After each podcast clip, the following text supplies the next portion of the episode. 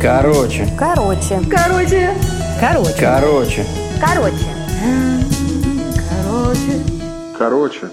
Короче. В прошлом году летом меня послали на студию Максима Горького на пробы. По-моему, это был третий сезон сериала «Балабол». Э, Там была введена новая женская роль, одна из главных, студентка, бунтарка. Мне прислали сценарий, я прочла его, роль мне очень прям понравилась, я ее разобрала, два дня над ней работала, думала про второй план. Ну, короче, сделала все, чтобы пройти этот кастинг. Приезжаю, и на КПП женщина-охранник не может э, обнаружить меня в списках. Я начинаю звонить в агентство, от которого приехала. Они, естественно, не берут трубку.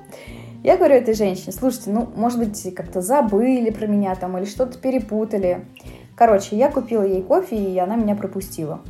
Я захожу в офис, меня встречает другая женщина. А я знаю, что там должен быть еще режиссер-мужчина. В общем, с порога э, я спрашиваю эту женщину, здравствуйте, а вы кто? Она говорит, я кастинг-директор, а вы кто? Я говорю, ну, я актриса, вот, приехала на пробы. Она на меня смотрит так подозрительно и говорит, «А вы точно на этот проект? Я говорю, ну да.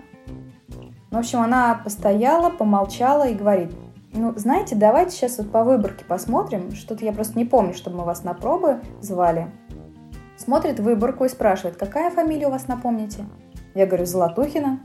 Она говорит, а, Дарья, а ну вы просто здесь вот как-то вот по-другому выглядите. И я стою и офигела просто, говорю, ну может быть потому что я не Дарья, а Ксения. Она говорит, подождите, может быть тут ошиблись, у вас, у вас вот раньше каре было и волосы темные. Я говорю, да нет, я всегда была блондинкой и с длинными волосами. Ну и она мне показывает какую-то актрису, это реально Дарья Золотухина, которая вообще на меня не похожа, совсем другой типаж. И вдруг она начинает со мной прощаться. Типа, ну что же, очень жалко, видимо, в агентстве все перепутали. Я говорю, подождите, подождите, подождите. Я сюда ехала, готовилась, в конце концов, все знаю. Может, вы позовете режиссера, мы и как-то с ним решим. Может быть, там какая-то другая малюсенькая роль есть, на которую я подойду. Она мне рассказывает, что так не делается. Короче, мы начинаем с ней конфликтовать. На наш э, звук выходит режиссер, очень крутой мужик. Боже, боже, Ларочка, что здесь происходит? Да вот, пришла девочка, в агентстве с именем ошиблись, но она совершенно нам не подходит. Он говорит, ну а почему не подходит? Давайте посмотрим, там же много ролей. Вот мы ее сейчас посмотрим и будем сразу знать. Даже если сейчас ничего не будет для нее, мы ее позже пригласим. Но я обрадовалась. Думаю, ну, не зря все-таки учила. В итоге, э, моя героиня по сценарию вскакивала на парту, начинала все крушить и орать, что ее мать берет взятки. У нее просто мать прокурор.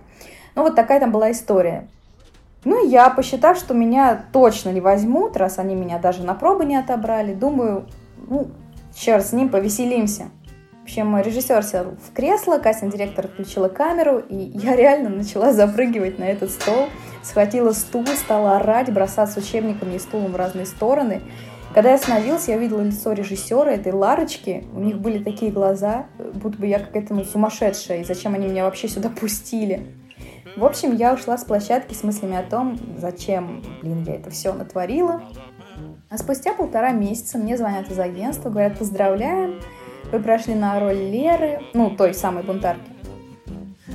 То есть на ту роль, на которую я попала вообще случайно. Вот такие дела. Но сниматься я там так и не смогла, к сожалению. У меня в параллель э, в те же даты заканчивался другой проект в Ярославле, и я физически бы не успевала сниматься и в Москве, и в Ярославле одновременно, и поэтому отказалась. Вот такая история.